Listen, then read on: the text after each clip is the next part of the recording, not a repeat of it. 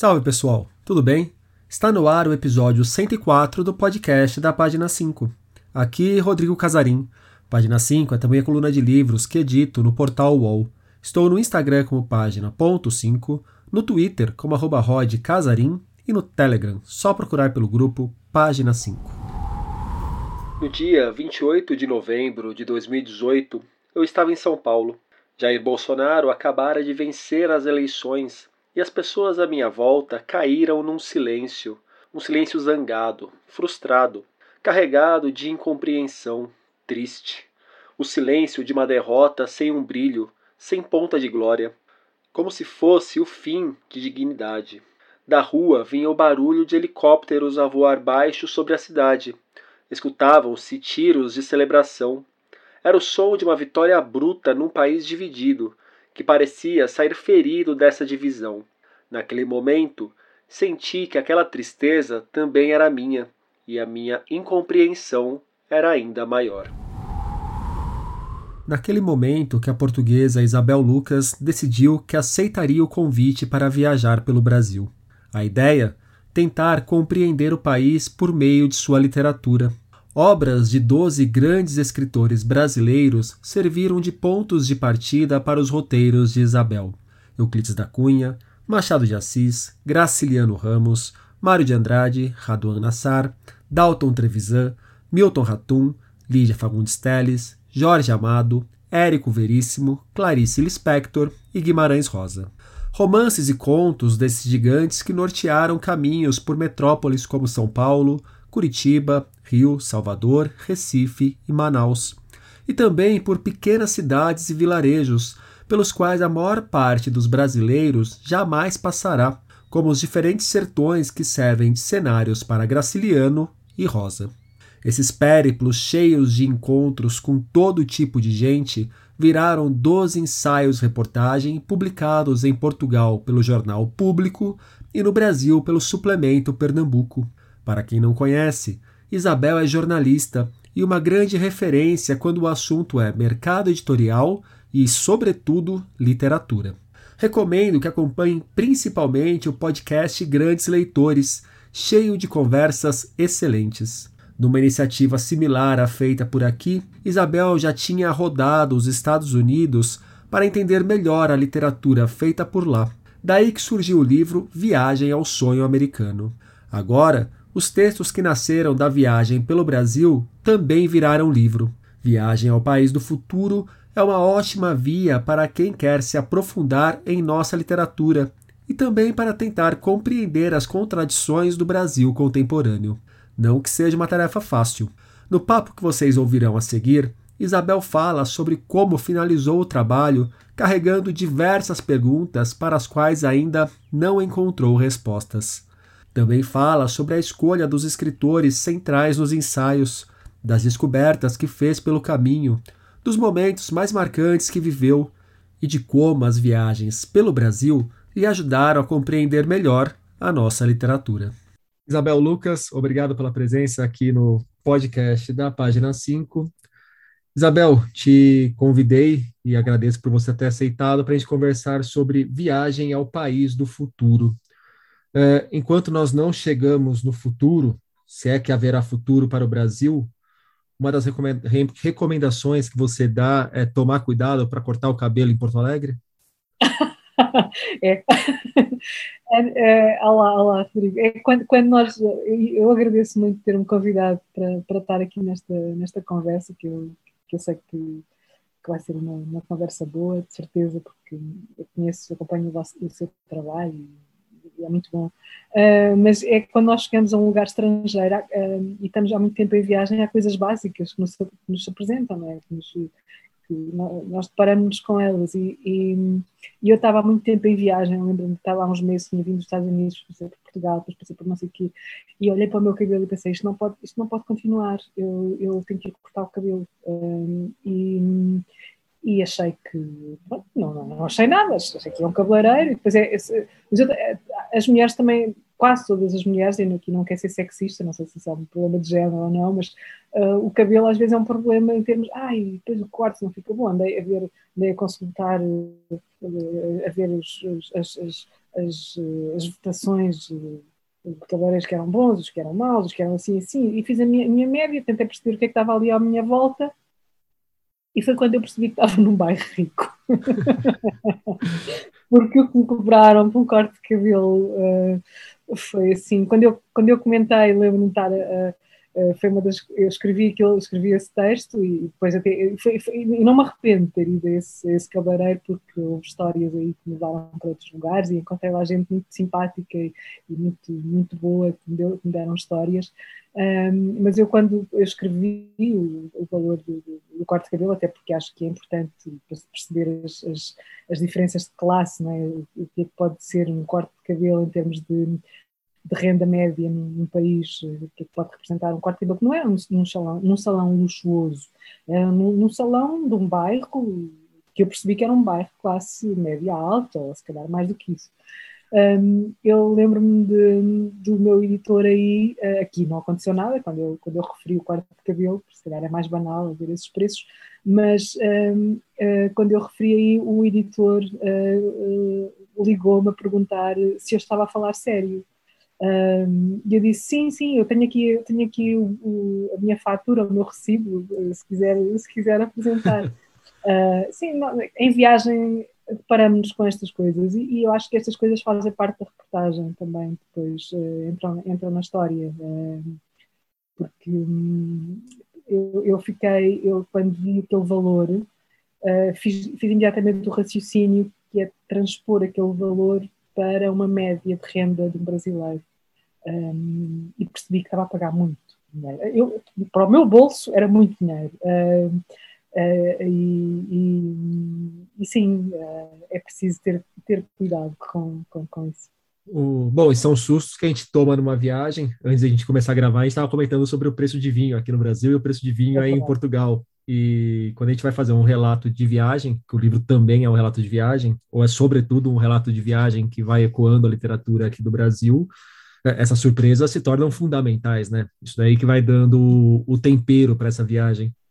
Sim, colocam-nos no sítio onde estamos. Eu acho que isso é muito importante, nós percebermos que são, são, é o cotidiano, mais do que uh, as conversas com académicos ou com, que nos podem ajudar a situar, uh, situar em alguma coisa, é o cotidiano que de facto nos põe no lugar. Um, e isso que você estava a referir do vinho, para, um, para, para nós portugueses, beber um copo de vinho, ou como vocês dizem, uma taça de vinho uh, ao jantar, uh, é muito comum, não é? Acompanhar a refeição com, com um copo de vinho, ou dois, uh, pronto, e perceber que o vinho, um, que o vinho no Brasil pode, ser um, é, pode ser um luxo, é, é, é um luxo em muitos casos, não é? não é toda a gente tem acesso, pode ter acesso a isso. Portanto, são coisas, e eu lembro-me às vezes em conversa com amigos, enquanto andava nesta viagem e encontrando pessoas nos vários lugares por onde passava, e eles iam pedindo uma cerveja ou, ou, um drink, como vocês dizem, aqui o drink pode ser qualquer coisa, não é? Pedir um uhum. drink. Uh, e haver uma amiga que me dizia assim: Ah, mas ela, só, ela, ela, tem, ela é portuguesa, ela só tem a mania do vinho, ela bebe vinho. Uh, e toda a gente olhou para mim como se fosse uma espécie de extravagância, eu era uma, uma, uma extravagante. Acontece que a diferença de preços, de facto, entre os vinhos em Portugal e quem viaja para Portugal já sabe, conhece, conhece isso, nós podemos encontrar vinhos de gama média a preços comparativamente são muito baixos, eh, mesmo para um brasileiro, não é? E, por isso o vinho um, o vinho é, faz parte do nosso cotidiano um, e para vocês será uma, uma cervejinha é? ou, é. ou tal drink. Mas, mas, vou te falar que para gente que é brasileiro agora, nem o pastelzinho de Belém de um euro tá mais tão barato assim, viu, Isabel? que, que, a coisa tá feia por aqui. Isabel, o Viagem ao País do Futuro, ele sucede o Viagem ao Sonho Americano, que foi uma viagem que você fez pelos Estados Unidos para também procurar entender melhor aquele país por meio da literatura e por meio de uma viagem ao, por boa parte do território dos Estados Unidos. E aí você fez o mesmo aqui no Brasil. O que, que você passou a entender dos Estados Unidos e o que, que você passou a entender do Brasil? É, é curioso, uh, como você diz o mesmo e eu não consigo um, aplicar esse mesmo a um, a um livro e a outro. E ainda bem que eu não consigo aplicar, porque se, eu tivesse achado que tinha sido o mesmo, eu acho que não teria conseguido fazer o segundo. E esse era o, segundo que foi o, o do Brasil. Uh, porque o meu medo era que fosse o mesmo. Eu, eu, eu resisti muito a, a, ao convite que veio daí do Brasil para fazer este livro, e aliás, uh, tudo se subverteu, porque o outro livro nasceu de uma ideia de reportagens e depois achou-se que tive um convite para fazer um livro a partir dessas reportagens. Em relação a este foi o contrário, eh, convidaram-me para fazer um livro e eu depois um, ehm, resolvi o livro em reportagens. O, acontece que há uma circunstância comum, o vinho é muito caro também nos Estados Unidos, portanto, vocês partilham essa esse luxo, é? infelizmente, infelizmente para quem viaja e gosta de beber um copo de vinho para relaxar ao fim do dia de trabalho. Mas um, foram circunstâncias diferentes e a minha relação com um país e com outro era diferente e é diferente, e com uma literatura e com a outra também era diferente. E, e foi isso que eu percebi uh, quando comecei, só percebi isso quando comecei, e sempre com muito medo, uh, quando comecei a viajar pelo, Brasil eu não queria fazer um, não queria uh, não queria nada uh, fazer um, uma segunda versão de ou uma sequela agora vamos ter a versão Brasil dos Estados Unidos eu não eu não, eu não gosto de repetir fórmulas até porque depois se torna cansativo mesmo para quem faz e acho que isso se reflete no produto no, produto aqui falo do produto no texto não é? Um, e, e, eu uh, tinha aqui várias, várias questões para resolver comigo em relação ao Brasil que não tinha com os Estados Unidos. E, e aqui eu, eu culpo e, e, é uma culpa, não sei se é culpa judaico-cristã, se é culpa de outro nível qualquer, que é eu não tinha uma relação tão próxima com a literatura brasileira como tenho com a literatura americana, nem com o território do Brasil como tenho com o território uh, americano, apesar de ser nós falávamos a mesma língua. É? E, e, eu tinha esse, eu tinha esse, esse problema para, para, resolver, que era como é que eu vou uh, como é que eu me vou movimentar por um território que eu não conheço tão bem e não me é tão fácil uh, movimentar, um, e como é que eu não vou repetir aquilo que fiz no livro anterior. E como é que isto não vai parecer, já que eu vou estar a escrever na mesma língua, a, base é nós estamos na mesma língua, como é que eu, que venho de Portugal, chego ao Brasil e vou escrever para um jornal, porque as reportagens que eu fiz foram publicadas em simultâneo num jornal do Brasil e num jornal em Portugal portanto, no, no, no público e no, suplemento Pernambuco, um, uh, sem que, num lado, pareça que estou a ser. Um, ou seja, eu preocupei muito, sobretudo, em não parecer, um, em relação ao Brasil, que houvesse alguma espécie de sobranceria ou que eu fosse levar alguma, algum saber, que eu fosse de repente descobrir a pólvora sobre o que é o Brasil. Eu, eu, a minha ideia sempre foi: eu vou partir como uma estrangeira está a chegar a um território que não conhece bem, conhece muito mal e, e que vai querer saber um bocadinho mais disto a partir da literatura. Foi, esse, foi nesse pé que eu me pus. E, e, sempre com essa preocupação de perceber que a língua une-nos, uh, ou nos une, é? uh, mas também é uma, ela pode ser uma barreira. Uh, nós falamos a mesma língua, mas de facto a língua tem muitas nuances, tem muitas maneiras de ser falada. Isso é uma coisa que esta viagem pelo Brasil me ensinou acima de tudo.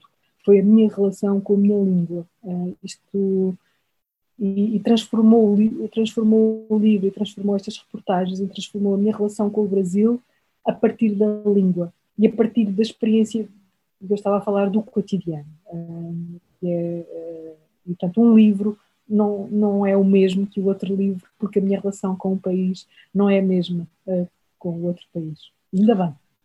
O, bom, já que você tocou na questão da língua, é um dos pontos que eu gostaria de colocar na nossa conversa, eu já vou puxar ele. É, quando a gente pega o português falado em Portugal e o português falado no Brasil, a gente percebe toda a elasticidade, toda a plasticidade, as possibilidades da língua. E o Brasil, você pôde perceber muito bem que quando a gente está falando da língua que é praticada aqui em São Paulo, vai ser muito diferente da praticada em diversos outros cantos do país. Você poderia falar um pouco mais de como você foi percebendo essa multiplicidade do português, essa multiplicidade que às vezes causa ruídos entre a gente aqui do Brasil e vocês aí em Portugal? Essa semana que a gente está conversando, saiu uma reportagem do Diário de Notícias falando que tem muita gente em Portugal preocupada com as crianças portuguesas que estão adotando expressões aqui do Brasil por causa de youtubers, por exemplo. Então, se você puder falar um pouco mais sobre essa diversidade dentro da nossa mesma língua, que você pode notar com a viagem.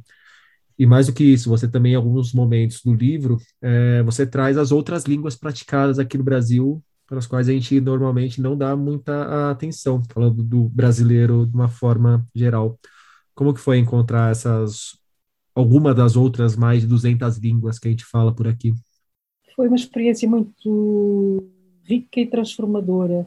Um, e, e, eu lembro-me de, ano passado, no verão, estar num almoço entre família e amigos e haver uma pessoa que estava muito indignada porque os filhos estavam a falar brasileiro. Um, e os filhos eram uh, crianças, uh, pré-adolescente, uh, estavam a falar brasileiro por causa do YouTube e por causa do TikTok. E eu, eu lembro-me daquilo, eu não ter pensado muito nisso, mas aquilo ter-me ter causado uma espécie de fiquei muito, muito, muito irritada. E sei que fiquei muito irritada porque o que disse a seguir saiu num tom irritado. Um, e, e, a minha irritação tem a ver com o facto de, de, de se perceber que o brasileiro não é, não é outra língua. Isto é que se chama brasileiro, é outra forma de falar português e que acho que as escolas em Portugal, e não sei se as escolas no Brasil, em relação ao português eh, que se fala em Portugal, estão preparadas para lidar com esta diferença das várias maneiras de se falar português no mundo. É? Eh, o português, neste momento, é uma língua falada, uh, sobretudo no Brasil. Vocês são os maiores falantes, uh, o país onde há mais falantes de língua portuguesa, uh, mas, mas em, todo, em, todo, em todos os sítios onde se fala português no mundo, e é em todo o mundo, porque Uh, curiosamente, os países que falam português são países de diáspora, são países de errância e são países que se espalham por aí. Portanto, se você for aos Estados Unidos vai encontrar brasileiros e portugueses a falar um português eh, já cheio de contágios de, dos Estados Unidos, se for outra. Portanto, esta, esta, maneira como as línguas se vão transformando, para mim foi muito. Uh, eu, eu nunca, nunca tive essa experiência como tive no Brasil, e também a relação de há um preconceito e este preconceito de achar uh, desta minha amiga e agora ver isto no jornal uh, replicado desta maneira sem contextualização também sem se perceber muito bem o que é este brasileiro o que é o brasileiro um, chega-me chega-me é, é, são, são, são questões que nós temos que pensar sobre elas acho que é, preciso pensar sobre elas o que é um, há um português certo há um português errado eh, estamos a falar de quê quando falamos de, de, de, português, não é? Estamos a falar de quê quando falamos do português que se fala no Brasil? O português que se fala no, no, no, sul do Brasil não é o português que se fala no Nordeste, não é o português que se fala na Amazónia, não é o português, não é o português que se fala no, no, no, no eixo Rio-São Paulo, que é o dominante não é? em termos de, de, de português do Brasil. Eu lembro de uma vez estar num táxi em Nova York e me perguntarem uh, de onde é que eu vinha, e eu disse que vinha de Portugal, e ele perguntou-me que língua é que se falava em Portugal. E eu disse que se falava português em Portugal. E ele disse, ah, eu pensei que português fosse no Brasil. E eu disse, também. Uh, ou seja, esta questão de que língua falamos uh, é, é, uma, é, uma, é uma. Acho muito interessante falarmos, falarmos disto uh, em termos de riqueza. ou seja, o, o, português traz contaminações de todo lado e, e, não há um certo e um errado. Eu, eu lembro-me de, e só me apercebi disso, ou seja, a minha dificuldade aí, eu falo muito depressa, toda a gente, eu falo muito depressa. E eu só tive, já sabia que falava depressa, mas nunca tive a noção que falava depressa, como quando estive no Brasil, onde toda a gente me pedia que eu falasse mais devagar. E eu juro, quando estava aí, eu falava mais devagar. Agora já retornei à minha, à minha velocidade. Mas hum, isto, isto, para dizer que eu fui, quando cheguei a São Paulo, eh, as pessoas achavam que eu, que eu vinha da Argentina, eh, que eu vinha do Chile. Eh, passei uma semana num hotel onde um dos empregados do hotel achou que tinha, quando eu me fui despedir, um, dizer que ia embora, ele disse foi muito bom conhecê-la porque você fala muito bem francês. Portanto, ele, esta, esta ideia de que uh, este, ele achou que tinha, tinha conseguido entender uma francesa o tempo todo. Mal ou bem, ele lá conseguiu comunicar com a francesa. Uh, e, e no momento você falou em francês com ele? Não, eu falei português sempre. Falei sempre em português. Mas ele achou que eu tinha estado sempre a falar em francês com ele, ele entendia-me, portanto ele comunicava comigo em francês. E em francês, ou de uma maneira que eu achava, ele achava que eu, francesa, o entendia.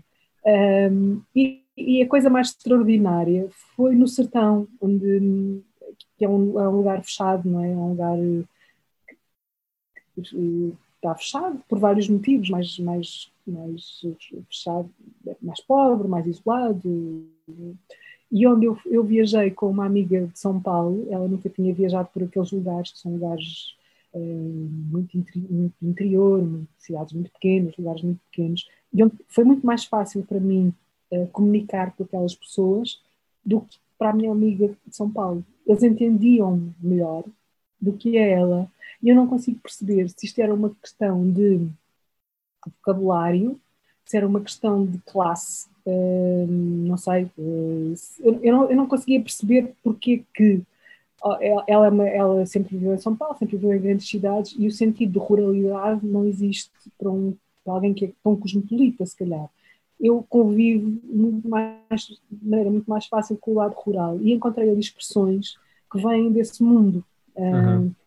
e, e, e, nunca houve, naquele, naquele, naquelas três semanas que eu passei naquele interior uh, do, Nordeste, alguém que me fizesse aquela expressão tão típica em São Paulo que é oi, sempre que eu falava, não é? Eu falo em São Paulo e alguém diz oi, e ali não, ali as pessoas continuavam a conversa e para mim isso foi muito muito interessante e deu-me deu a perceber as nuances da língua de facto e, e, e, e, como é diferente e como nós nós temos que estar abertos a essa diferença se, se queremos de alguma maneira tentar chegar ao outro, não é? Nesta conversa, que é uma conversa que para mim, vinda de Portugal, estrangeira, implica sempre o gesto da tradução e o exercício da tradução, tradução cultural, tradução da própria linguagem, das expressões que se usam, dos gestos.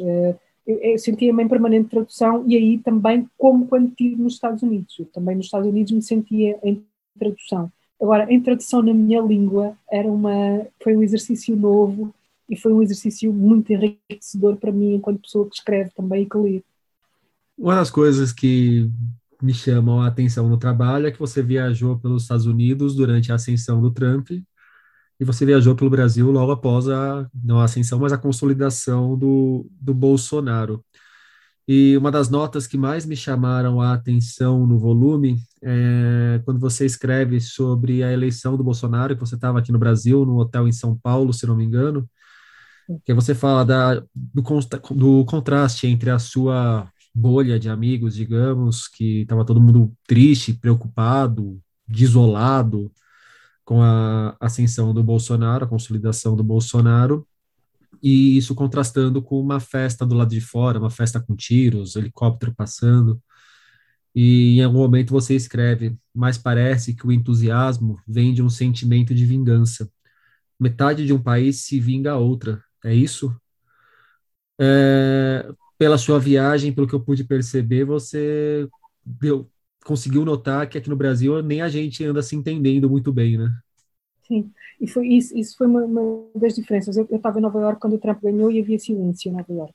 Nova York é uma cidade que estava uh, do outro lado, não é? Uma cidade claramente democrata, uh, que, votou, que, não votou Trump.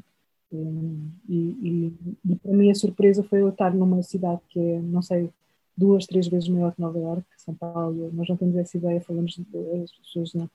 Uh, Nova, uh, São Paulo é muito maior que Nova York, é uma grande metrópole, é uma cidade gigantesca e, e aquela cidade estava perfeitamente dividida, uh, isso, ou seja, a ideia de que o, o, mundo cosmopolita volta de uma maneira e o mundo um, rural, ou o mundo interior, ou o mundo um, suburbano, volta, volta de outra maneira, ali estava desfeita para mim. Não, não, não, havia isso. Havia, havia uma, aquela celebração, era uma celebração tensa, não era bem uma celebração. E esse registro de. Era, era um país que se vingava, parecia que era um país que se vingava do outro e, e, e, e a, tensão estava no ar. E foi nesse momento que eu aceitei e decidi que eu, tinha, que eu deveria aceitar este convite para fazer esta viagem, porque eu percebi que sim, o país estava dividido os Estados Unidos também estavam divididos e, e há sempre tensa, essas divisões são muito tensas. Mas foi São Paulo, foi aquela ideia de São Paulo, que, de São Paulo naquele estado, que me, que me provocou aquela, essa espécie de curiosidade de tentar eh, de dizer, não, eu vou fazer este livro porque acho que, que, que isto vai ser diferente e, e, é, e é um privilégio para mim eu poder uh, viajar por este país e tentar perceber um bocadinho melhor o que é que move as pessoas uh, e, de facto um, aquilo que as razões, as motivações podem ser diferentes, mas eu acho que a gênese de uma divisão e a gênese da outra são muito semelhantes. São pessoas que estão zangadas com, com são, são as pessoas zangadas votam em alguém um, não importa não importa quem para se vingar de, porque, acham que estão a vingar das outras que faziam parte um sistema do qual eles querem um, que eles querem condenar e, e, no, e no, Brasil eu senti, senti isso, ou seja, não, não foi uma celebração feliz, nem por parte dos que estavam a celebrar, uh, era uma celebração violenta, era uma, era uma, era uma felicidade violenta, era uma felicidade que trazia a vingança, aqueles tiros, quem celebra com tiros, não é? Um, não Tem é um símbolo muito forte nisso também, né? Tem, não, não, não é a mesma coisa que celebrar com um fogo de artifício, ou com um foguete, ou com ou com uma marcha é, é, é diferente. E eu saí à rua para jantar nesse dia a seguir e, e, e, e houve, havia tensão nas pessoas. Nós, nós não atravessámos a rua muito calmamente. uma coisa que eu fiquei com a sensação no seu livro é, ao longo das viagens você vai conversando com toda todo tipo de gente. Você não se limita a tentar entender a literatura do país andando pelo território e ouvindo outros escritores ou intelectuais. Quem aparece no caminho, então, todo mundo, todos são pessoas e você vai trocando ideias e vai colocando essa, esses encontros na obra. E eu não sei quem são seus amigos exatamente aqui no Brasil, com quem você anda por aqui, mas você também é uma jornalista, você também cobre literatura então, eu pressuponho que seus amigos daqui não são exatamente bolsonaristas que andam armados por aí, dando tiros para o alto para celebrar nada.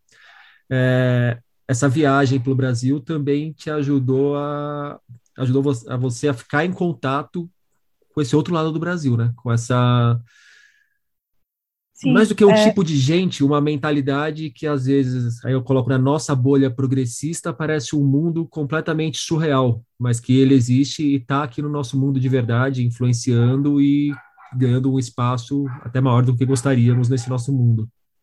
Sim, e, é, e é, isso, isso, isso, tem muito em comum com, com o que encontrei nos Estados Unidos, que são, uh, você rotula e, e, é o lado, de facto, de entender o outro. Isto acontece um, aprender a não demonizar todas as pessoas que votaram Bolsonaro ou todas as pessoas que votaram Trump, não é? Um, porque há pessoas, as pessoas, muitas pessoas que eu encontrei pelo caminho, um caminho e outro caminho, e que me foram uh, dizendo em quem tinham votado e porquê, as razões, e, e são pessoas que uh, não têm o rótulo que você associa ou se associa, não são o clichê do bolsonarista, não são o clichê do trumpista, são o clichê de alguém que, que acredita que pode haver uma mudança para melhor naquela, naquelas, naquela pessoa e está cansada, uh, está cansada de um sistema e está cansada de uma, uma série de coisas e tem argumentos. Um, argumentos que são, que são justos, eu acho que quem tem quem, eh, quem está no Brasil sabe que a violência deve ser um tema,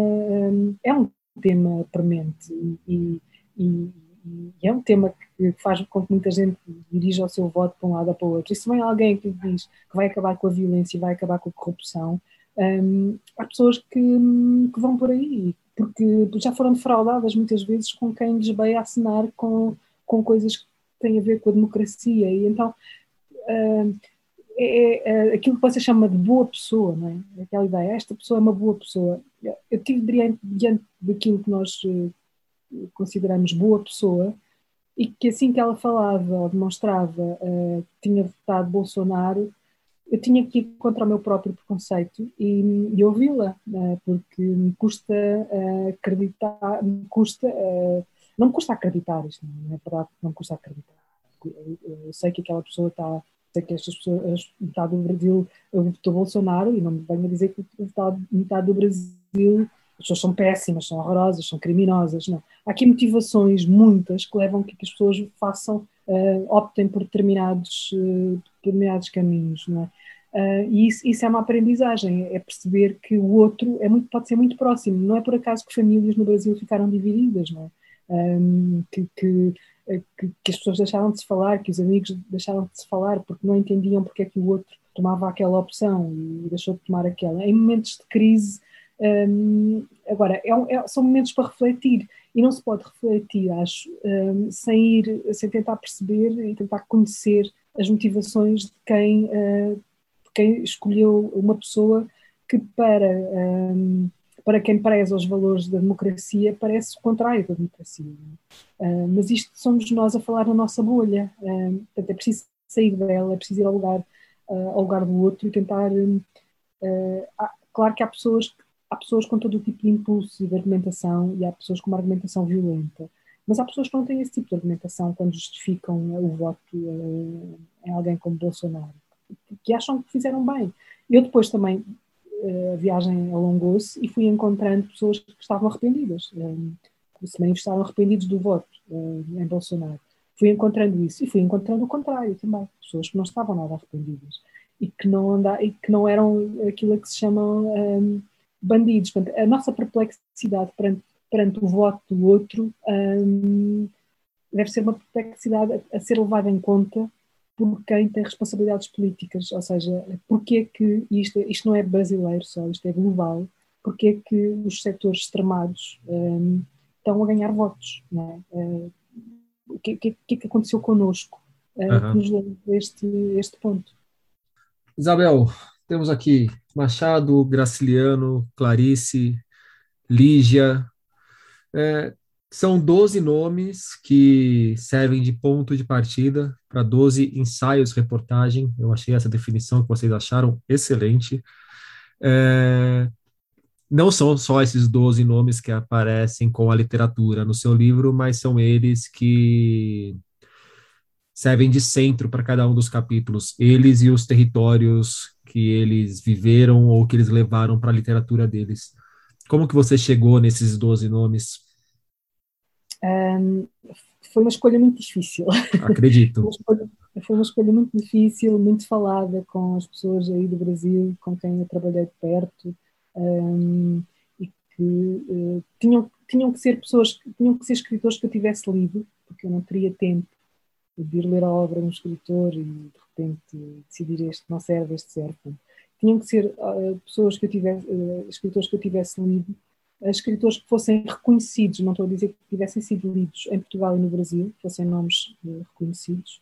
Uh, isto porque nós temos aqui entre nós, um, entre Portugal e Brasil, aqui um, uma espécie de estranhamento e desconhecimento mútuo, não é? Uh, e, portanto, quando eu, quando eu falo de um, de um autor americano que não pertence a cano nenhum, se calhar alguém, alguém o reconhece. em relação aos brasileiros, há, este, há este problema, portanto, que é um problema nós, se calhar, alguém, os políticos, né, alguém que tenha responsabilidades aqui eh, neste, neste campo, uh, terá de ajudar a resolver.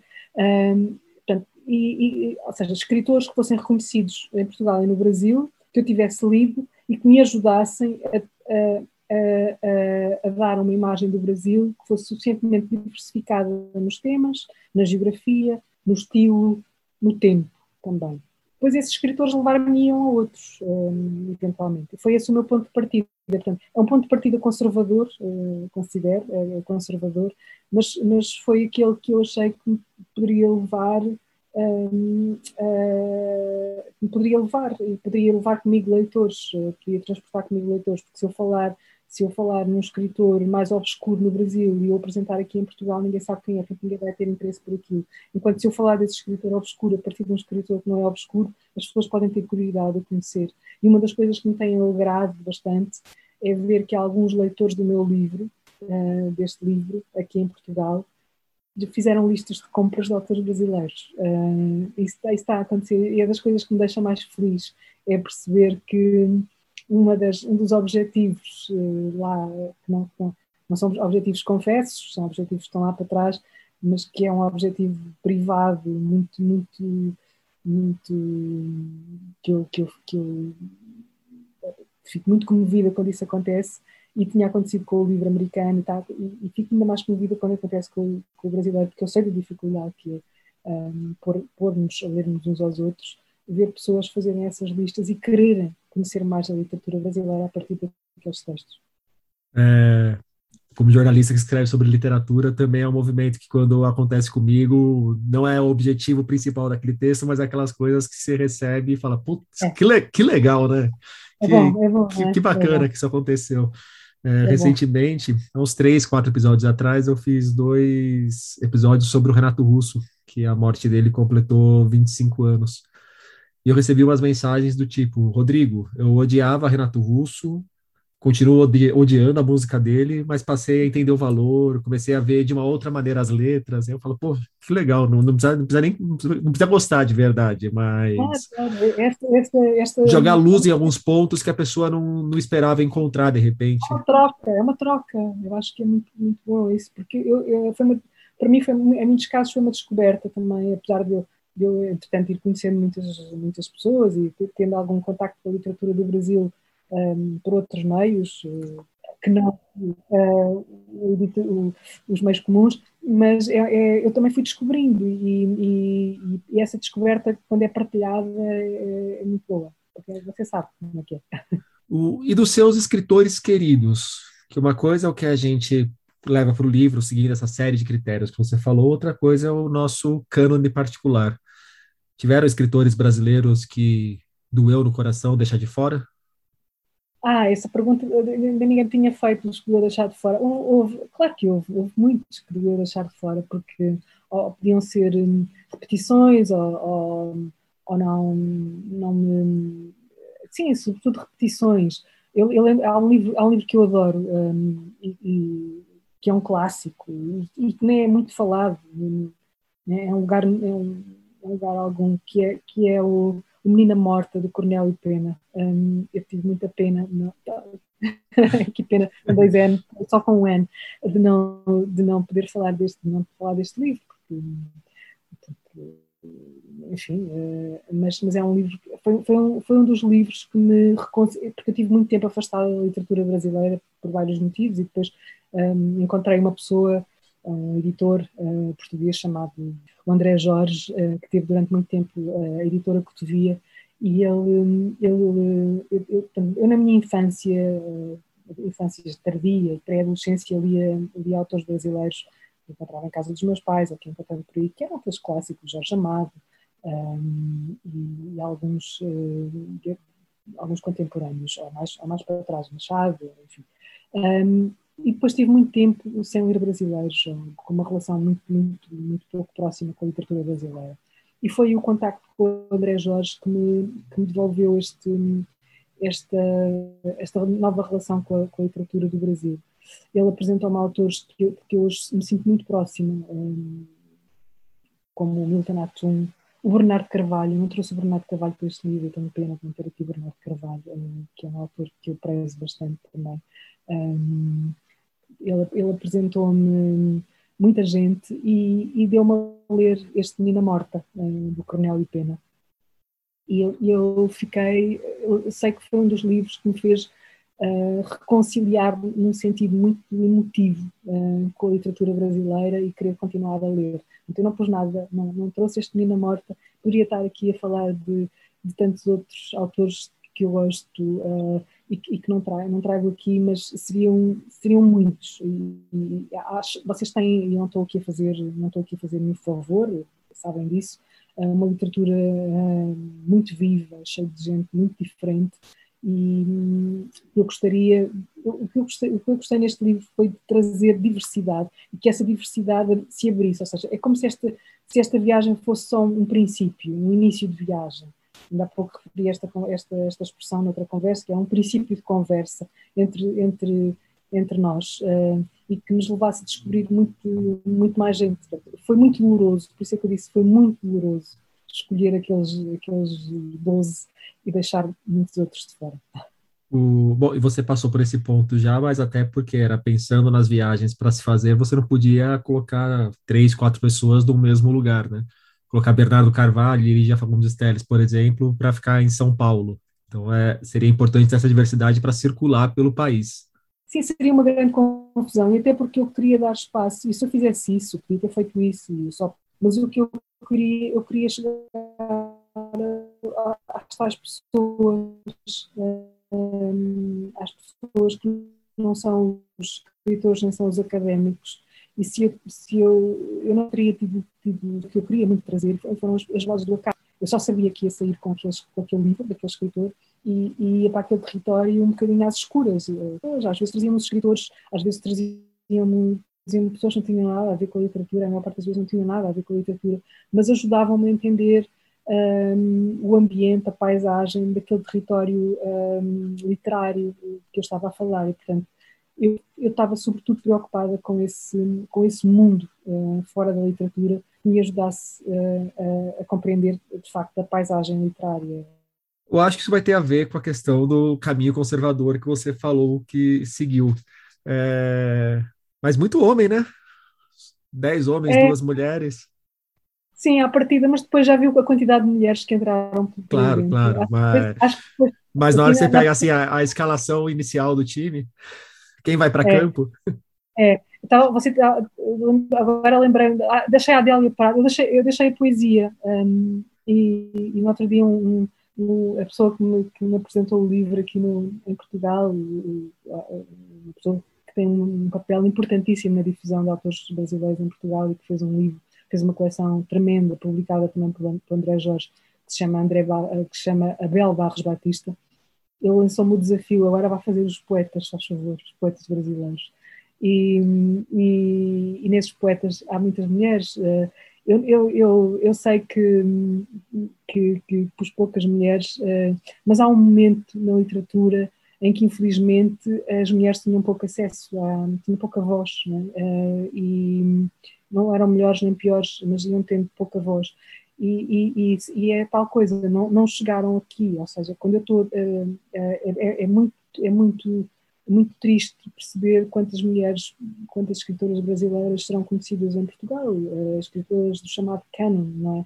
E não são muitas, agora há muito mais, é? as, as novas gerações trazem-nos muito mais mulheres, felizmente, e essas, eu trago depois, eu trago muitas mais mulheres depois nos livros mais recentes, ou nas vozes mais à margem, ou, ou, noutras, ou nas pessoas que vou encontrando na rua, esse lado feminino, um, depois também uh, um, eu, eu, fui consciente que só levava duas mulheres uh, e, fui, e fui tristemente consciente que só levava duas mulheres, mas quando eu faço essa seleção, eu vou consciente disso. E sei também que vou encontrar muitas mulheres pelo caminho. E que essa, essa literatura no feminino aparece no meu livro por um viés. Um, quem ler o livro vai perceber que elas estão lá.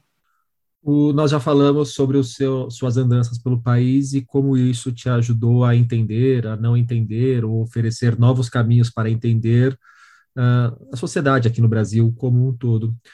Mas e para a literatura, Isabel? O quanto que essas viagens te ajudaram a compreender a, a literatura brasileira ou as literaturas brasileiras?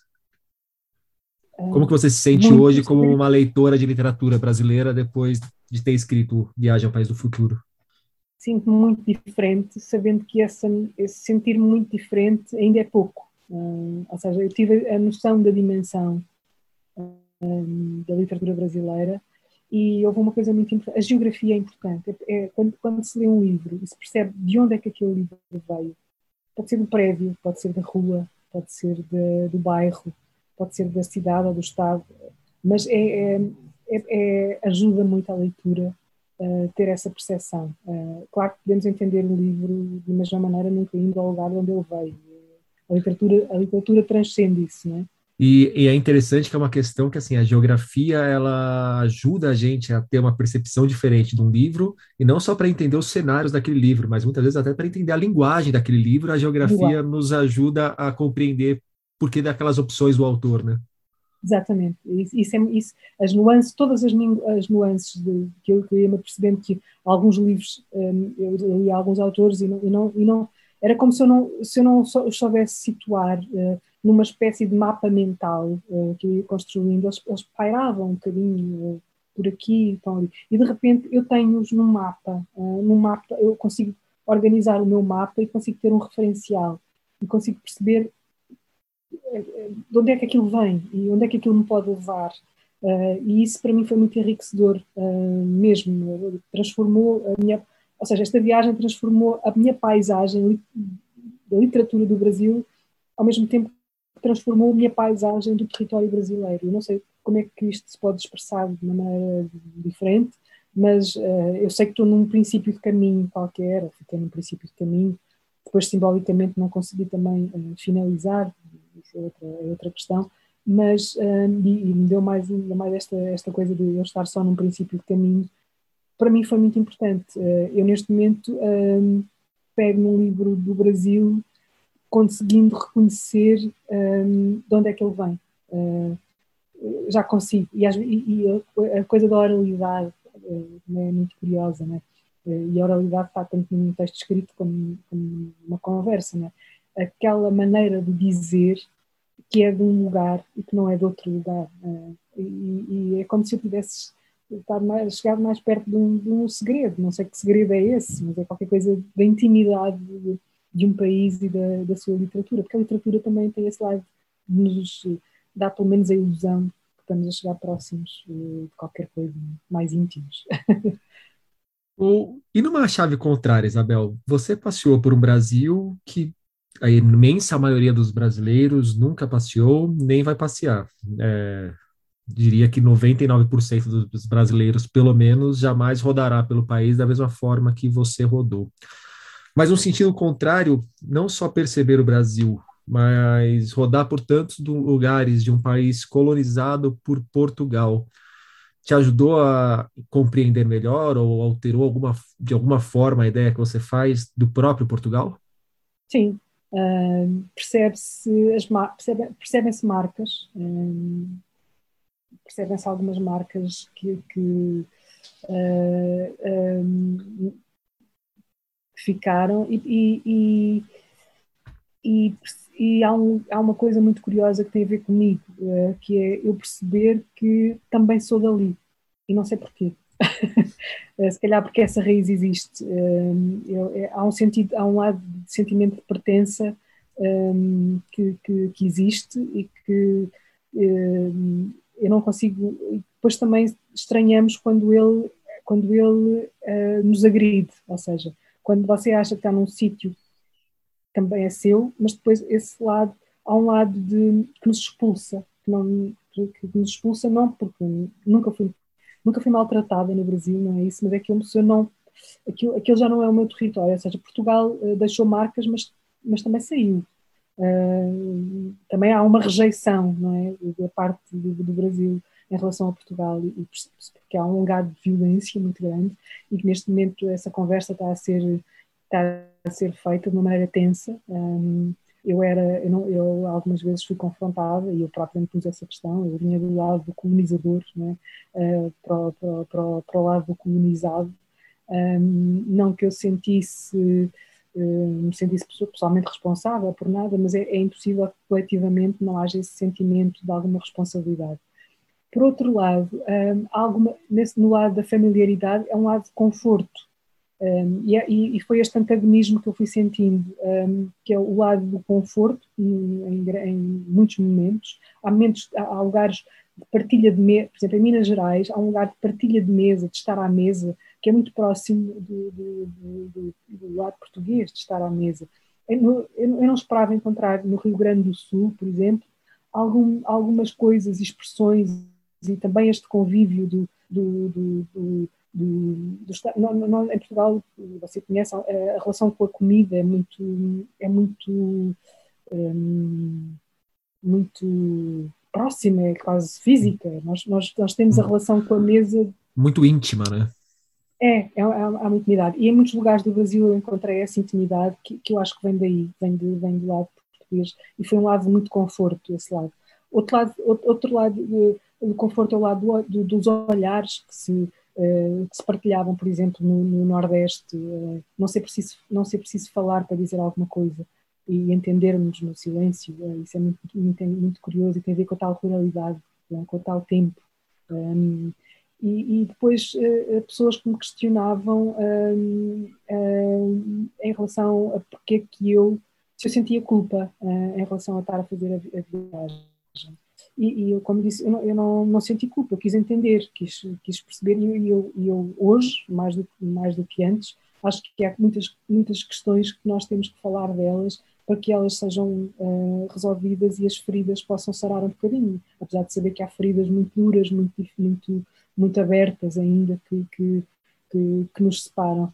Mas, um, mas há, há, uma coisa que eu, que eu gosto muito de salientar, e já disse isto uma, uma duas vezes, que uma das, das coisas mais emocionantes para mim no meio de tudo isto e das mais enriquecedoras foi perceber o que vocês fizeram com a língua do colonizador.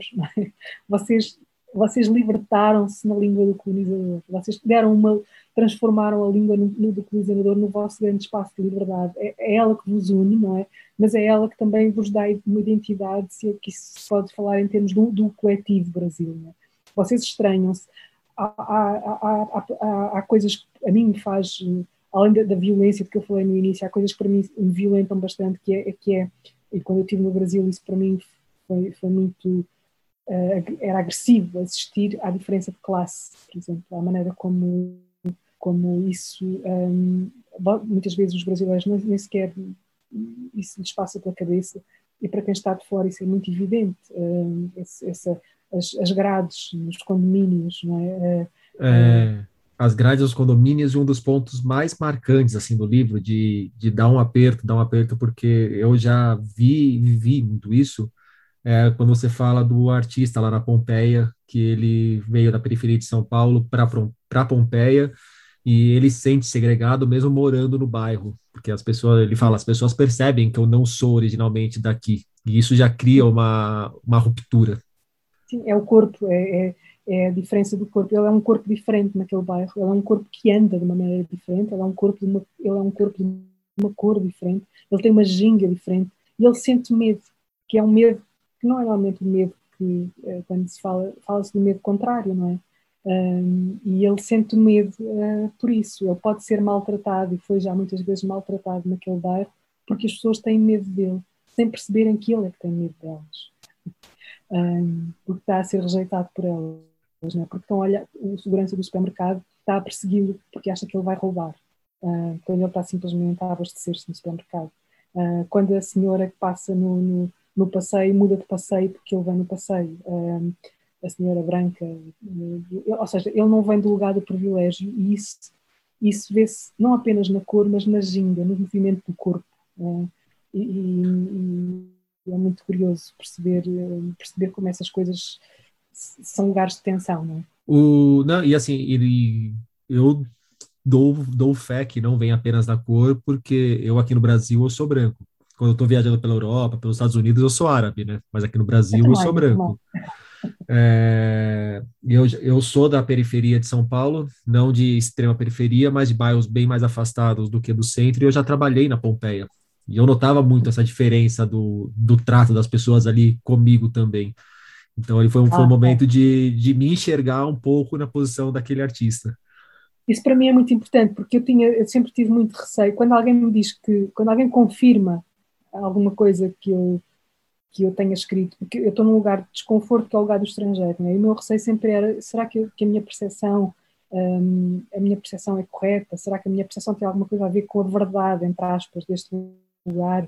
Um, e, e, quando, quando eu, eu recebo essa essa espécie de confirmação não é? de, de, de, uma intuição, às vezes, que é uma intuição que me foi dada por várias informações a que eu fui tendo acesso, uh, eu fico, e quando essa, isso vem daí, não é? vem, vem de quem conhece o lugar, eu fico, sinto-me muito aliviada e muito confortável. Muito confortável, não, esta palavra é horrível, sinto-me muito.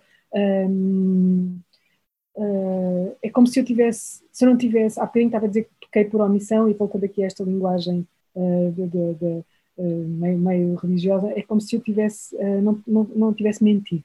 Eu não, eu, não, quis mentir, ainda bem que eu não menti.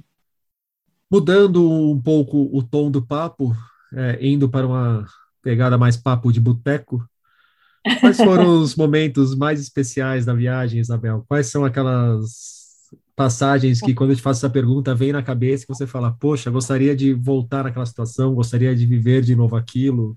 Gostaria de estar de novo com aquela pessoa naquele lugar? Há, há coisas, há coisas muito comoventes, eh, episódios muito comoventes. Eu lembro-me várias vezes ter sido. Um, nós, nós, com a idade e com a, com a viagem, não sei vamos, vamos ganhando calma, né? vamos, vamos, vamos engolindo emoções e não deixando transparecer. Mas houve muitos momentos no Brasil em que eu senti que. Uh, me senti muito de lágrima no olho e, muito, e noutros senti que era uma provoseada e noutros noutros senti que, que, que, era uma sorte um, poder estar a viver aqueles momentos. Eu, não, nunca me vou esquecer da minha tarde com, com o Radwan Assar, uh, quando ele me ofereceu um lanche e falou de tudo menos de literatura, mas um, não importa. Uh, era o Radwan Assar e, e, e o Lavoura Arcaica é um dos meus livros. Um, o, o, as, os meus passeios com, com o Milton Atum por Manaus, uh, houve momentos, momentos de emoção muito forte ali, até que coincidiu com um momento da minha vida dramático e, portanto, Manaus e o Milton Atum vão estar para o bem e para o mal ligados, um, ligados a essa minha vivência do Brasil. Tive muito momentos, muitos momentos felizes em, em São Paulo, um, com, com, pessoas amigas, eh, de partilha, eh, de gargalhada, de, de, de, de partilha de, experiências. Os momentos que eu passei no Recife, um, na cidade do Recife, onde conheci gente que me emocionou bastante, como, como o Miró da Muribeca, esse, esse, o poeta de rua. Um, é, várias vezes tive lágrimas nos olhos ao conversar com o Miró da Muribeca e continuo a torcer para que a vida dele dê certo.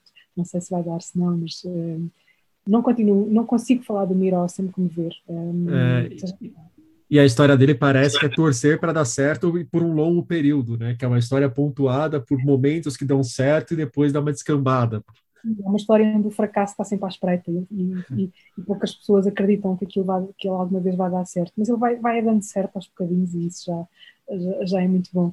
Um, e, e, as pessoas que eu fui conhecendo, eu fui conhecendo pessoas muito, muito bonitas uh, que, me foram, um, foram dando tanto à, à Ana, né, quando, quando, na reportagem do, uh, no, no, no, em Ana que apontou o futuro no, na, na, reportagem do Rio, um, ela ficou para sempre uma amiga uh, e vai ficar sempre uma amiga. Uh, já tinha uns amigos feitos antes essa fila naquele momento. Uh, e, e há, há, há, há um momento na aldeia, na aldeia dos índios, que eu nunca, eu nunca irei esquecer, aquela partilha da melancia, a partilha da melancia com a família toda. Um, portanto, é um, é um momento uh, em que nós paramos para pensar, de facto, sociedade é que estamos a construir. isto pode ser, pode, pode ser um clichê, mas nunca, nunca como naquela altura eu tive essa percepção tão evidente. Um, e também, uma das partes mais marcantes do livro para mim também é ali na comunidade indígena, quando eu não vou lembrar o nome dele, mas o indígena ele fala que tanto faz chamarem a gente de indígena, de índio, isso aí é discussão de intelectual que fica tendo em gabinete, né? Falou com outras palavras. É, não matando exato. a gente é o que importa. Exato, exato. Porque havia muito essa discussão nos textos, me diziam que eu não podia escrever índio. Hum, hum, ou seja, as palavras, não é? Esta, como é que se escreve? Eu, eu, eu, eu um, um, um primeiro texto que escrevi, eu, eu, falei de um mulato de olhos verdes e a pessoa que me editou o texto no Brasil disse-me que eu não, não deveria escrever mulato, porque era uma palavra que no Brasil não era bem vista. E eu fui, à procura e, e, pronto, e ficou, e dei para mestiço. Portanto, todas estas, estas nuances uh, e, e, a carga que cada palavra traz, uh, as palavras têm um peso, não é? E eu lembro de perguntar de me perguntar um, se lhe podia chamar índio. E ele diz, mas eu sou índio. e disse, depois disse, então, mas. Eh, e ele disse, sim, depois disse isso que você disse, não é? De, de, eh, as pessoas na, na, academia decidem como nos chamar sem alguma vez nos consultarem, portanto, desde que não nos matem já é bom. Isabel, para a gente fechar o nosso papo, uma outra aspas do seu livro. Perdi-me no país, sabendo agora o que sabia quando esta viagem começou, que no fim eu seria derrotada. Continuo com poucas respostas. Sei apenas fazer mais algumas perguntas. Quais foram essas perguntas que agora você sabe fazer e não sabia fazer antes da viagem? Um, continuo a fazer a mesma pergunta, o que é o Brasil. Uh, eu saí derrotada, eu, eu sabia que ia sair derrotada. Uh, saí muito derrotada uh, desta viagem, sendo que saí enriquecida com essa derrota, seja lá isso que for. Um, eu gostava que, que me soubessem responder à pergunta, uh, parece que ninguém sabe, e ainda há pouco falava com a Lilia Schwartz, que é porque que o Brasil um, tem uma tendência para o totalitarismo, por exemplo, um, onde é que isso vem? Será que vem de Portugal? Um, uh, será que também nós portugueses ainda não resolvemos isso? Não sei. gostava, gostava de, de gostava de hum, saber se algum dia vou chegar mais perto do que é essa essência do Brasil, quando muitos brasileiros também me dizem que não sabem o que é essa essência do Brasil. Eu acho que chegar mais perto da essência do Brasil é também chegar um bocadinho mais perto da essência do que é ser português, porque nós continuamos a partilhar eh, muitos anos eh, uma história cheia de conflitos e cheia de tensões, mas que, que existe.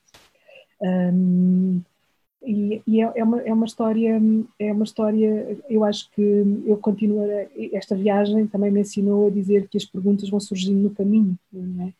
E quando, quando nós estamos no caminho, uh, uh, uh, mais uma vez o cotidiano e o dia a dia das pessoas vão nos ensinando a fazer perguntas e, e são perguntas que muitas vezes não vêm nos livros. Não, nós, ao lermos o livro, não chegamos à pergunta, mas se partirmos para a viagem com o livro e se, e se chegarmos e não tem, não tem de ser uma viagem necessariamente física, seja lá que viagem for, uh, pode ser livre, pode, pode nos levar à música, pode nos levar às artes plásticas, pode nos levar ao teatro, pode nos levar à política, pode nos levar uh, a um sem fim de coisas, mas esta ideia de viagem, onde a, a pergunta está sempre implícita, não é, não é a viagem do turista que vai, vai ver a pessoa diferente e fica a olhar distante para ela, não é? Como se fosse, estivesse num zoológico, é, é a pessoa que viaja uh, de uma maneira como eu, eu gostava de viajar e espero aprender a viajar melhor assim, viajar uh, sem o preconceito, não é? Viajar uh, aberto ao acaso, foi assim que eu tentei ir, sabendo que corro o risco de não encontrar nada.